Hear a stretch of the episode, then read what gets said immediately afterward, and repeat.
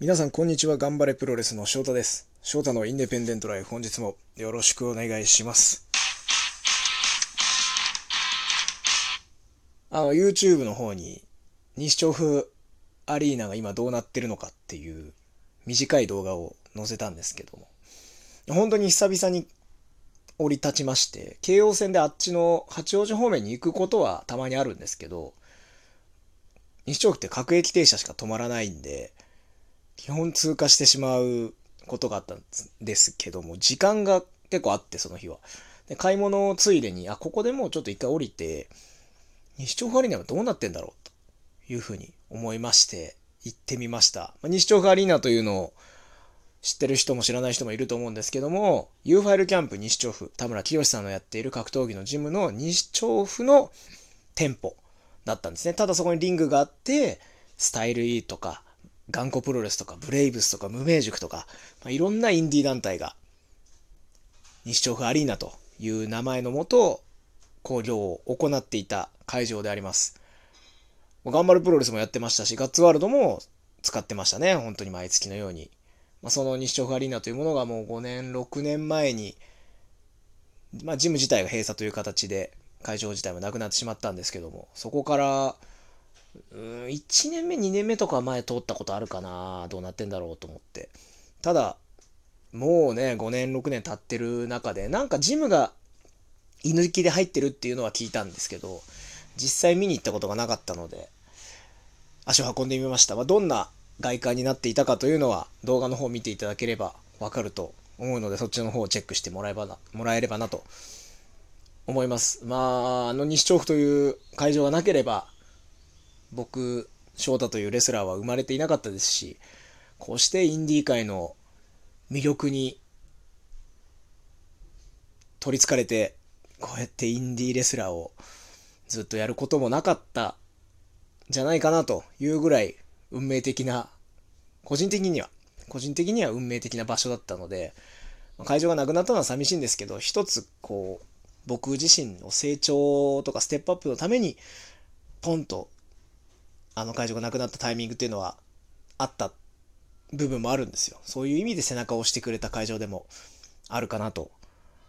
いうふうに思ってます。まあそんな中、懐かしい、動画を見て懐かしいと思う人もいると思うし、へこんなとこに会場があったんだという人もいるかなとは思います。当時はスタイルイーとか本当あの会場に200人とか入るとき入ってたんで、すごかったんですよ。あの、会場から出て、ずらーっと人が並んじゃって会場前に。全席自由ですからね基本的に西調布アリーナは。だったんであの今パッと見たら綺麗な家とか歯医者さんとかが増えててあれ今並んでたら絶対近隣から苦情来てたでしょうね、まあ、当時も来てたんですけどいやもっと苦情も来てたかなというふうに思いましたね。街並み自体はそんな西調布という街自体はそんな変わってなかったですが少し新しい建物が増えてたので、昔と同じテンションでやったら絶対怒られてるだろうなという周りの雰囲気にはなってましたね。閑静な住宅街だったんで。そしてもう一個挙げたのが、まあ、王子で喫茶店を一軒だけ、ビッグベンという喫茶店を紹介して、まあ、ちょうど、王子で交流があった時に時間があったんで、何かどっかでご飯を食べてコーヒー飲みたいなというふうに思った時に、まあ、どうせなら動画でも回して編集の練習にもなると思うし、動画作ろうということで行って、モーニングを食べに行ったら、まんまとこれランチも気になるなということで行ってみました。いやいや店内のものなんで、映像というよりは画像が多めの回になってしまってるはいるんですけども、もし王子、インディファン、立ち寄ること多いと思いますので、昼、夜工業の合間、昼工業の前の、ちょっとモーニング、コーヒーをパッと飲んだりとかで、立ち寄っていただければなと思います。別に僕ビッグベンから何のお金をもらってるわけじゃないですけども、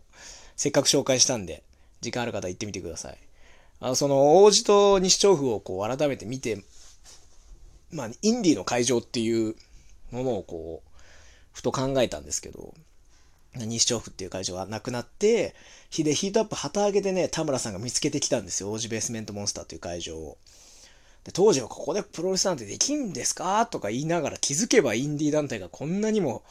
ヘビロテで使う会場になって、西調布なき今、王子という会場を見つけた田村さんの功績は非常に大きいなというのも実感するんですけど、まあ、王子はともかく、まあその新木場、新宿フェイス、あと板橋、まあ、後楽園ですか、都内で主要な会場というと。あと、高島平とかもありますけど、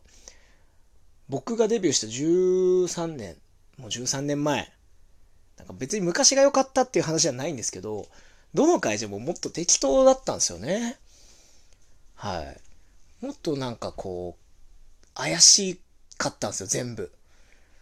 そういう意味では、なんかいろんなところがちゃんとしてきてしまってて、もちろんちゃんとしなきゃいけないんですけど、成り立たないビジネスとして、成熟していかないといけない部分はあるんですけど、少しなんか物足りなさみたいなものも出ちゃってんのかなっていう気がするんですよね。うん。なんかやっぱ昔は良かったみたいな話になるのかしん、あとやっぱ会場費もね、高くなってきてると思うんですよ。これは、どこの会場かってわけじゃなくて、やっぱり日本中全体的にそういったホールとかを使う会場にかかる値段っていうのは値上がりしてるような気がしていて、まあ、もちろん最低賃金って上がってるじゃないですか。僕、大学生の頃、ファミリーマートでバイトしてましたけど、最低賃金820円でしたからね。普通に、高校生じゃなくて。高校生750円だったんで。それが6年、7年前とかですよ。うん、そうですね、7年前ぐらい。で、まあ、800円から888円とかになった時に、うわ、めっちゃ上がったって思ったぐらい、最低賃金。ところがもう今、東京の最低賃金って1000円超えてますよね。1000円超えてるんですよ。高校生でも900いくらっていう。全体的にこう、賃金が上がってるはずなんですよ。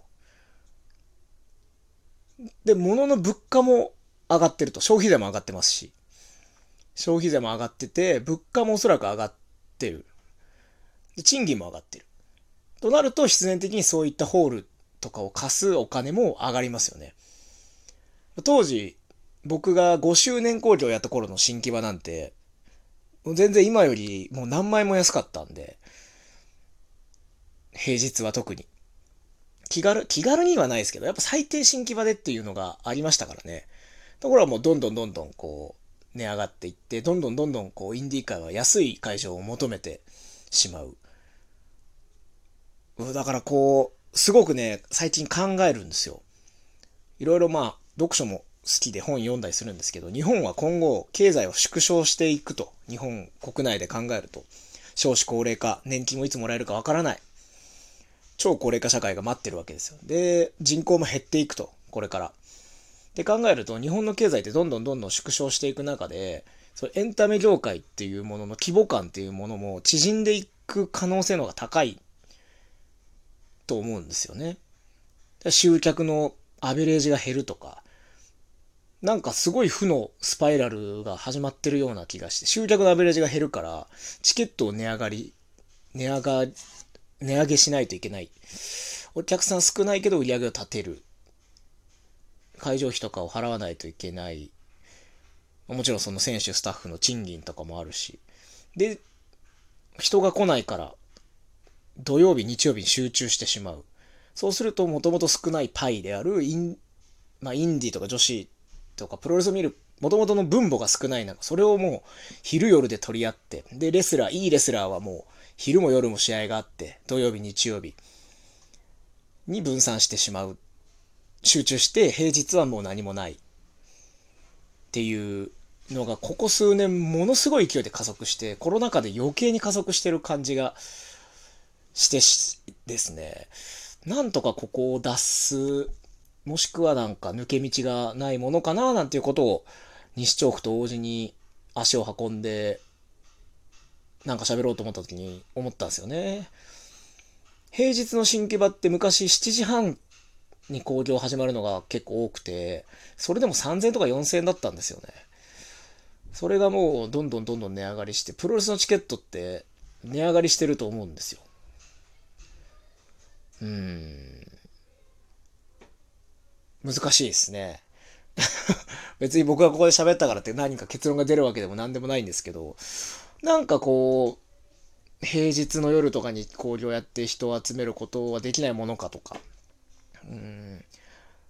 や、本当にね、この10年、20年で経済がどんどん縮小していく中、海外に進出したりとか、海外からの外貨を稼ぐっていうやり方あると思うんですけど、日本国内で見ると、やっぱどんどんどんどん分母、特にこういうインディーな、言ってしまえばマイナーなカルチャーが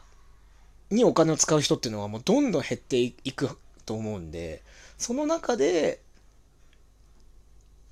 でもやっぱお金を使って見てくれる人は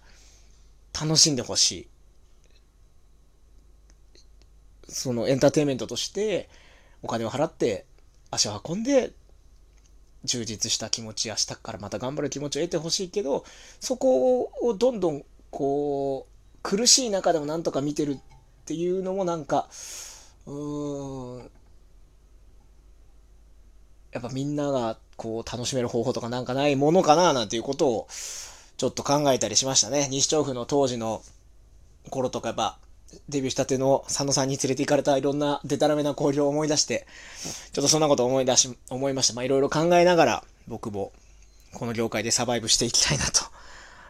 思います。ちょっとインディ界の、インディの会場について話をさせていただきました。今日最後までおき、お聞きいただきましてありがとうございます。また次回の配信でお会いしましょう。それではごきげんよう。さようなら。